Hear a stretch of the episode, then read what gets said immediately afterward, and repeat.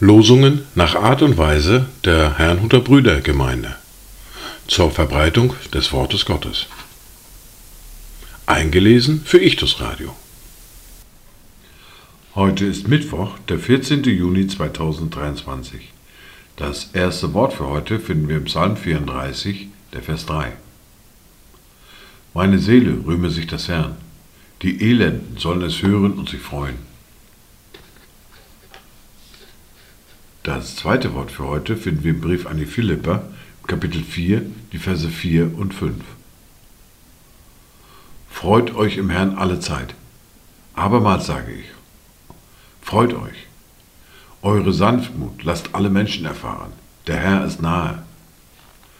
Dazu Gedanken von Antje Sabine Negli. Wie das Meer den Glanz der Sonne widerspiegelt, so leuchte aus deinem Antlitz die Freude des Herrn an dir seinem Geschöpf. Die erste Bibellese für heute finden wir im Johannes im Kapitel 12, die Verse 1 bis 8.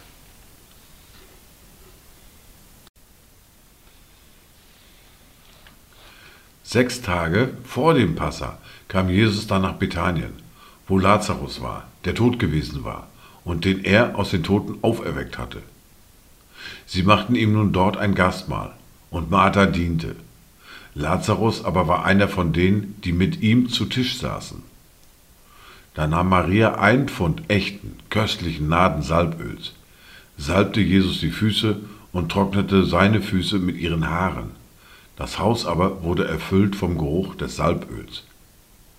Da spricht Judas, Simons Sohn, der Ischariot, einer seiner Jünger, der ihn danach verriet. Warum hat man dieses Salböl nicht für 300 Denare verkauft und es den Armen gegeben? Das sagte er aber nicht, weil er sich um die Armen kümmerte, sondern weil er ein Dieb war und den Beutel hatte und trug, was eingelegt wurde. Da sprach Jesus, lass sie. Dies hat sie für den Tag meines Begräbnisses aufbewahrt. Denn die Armen habt ihr alle Zeit bei euch. Mich aber habt ihr nicht alle Zeit. Wir fahren fort mit der fortlaufenden Bibellese, mit dem ersten Buch Mose, mit dem Kapitel 32 und den Versen 23 bis 33.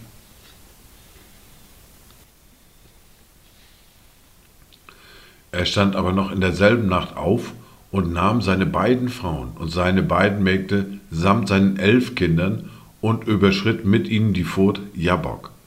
Und er nahm sie und führte sie über den Fluss und ließ alles, was er hatte, hinübergehen. Jakob aber blieb allein zurück. Da rang ein Mann mit ihm, bis die Morgenröte anbrach.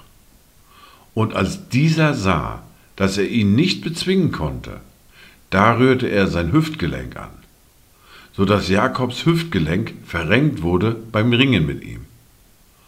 Und der Mann sprach, Lass mich gehen, denn die Morgenröte bricht an. Jakob aber sprach, Ich lasse dich nicht, es sei denn, du segnest mich. Da fragte er ihn, Was ist dein Name?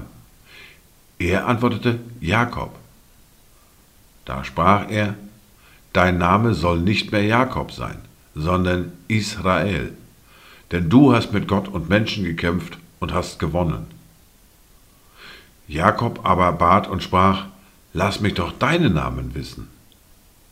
Er antwortete, Warum fragst du nach meinem Namen? Und er segnete ihn dort. Und Jakob nannte den Ort Peniel, denn er sprach, ich habe Gott von Angesicht zu Angesicht gesehen und meine Seele ist gerettet worden. Und die Sonne ging ihm auf, als er den Pniel vorüberzog, und er hinkte wegen seiner Hüfte.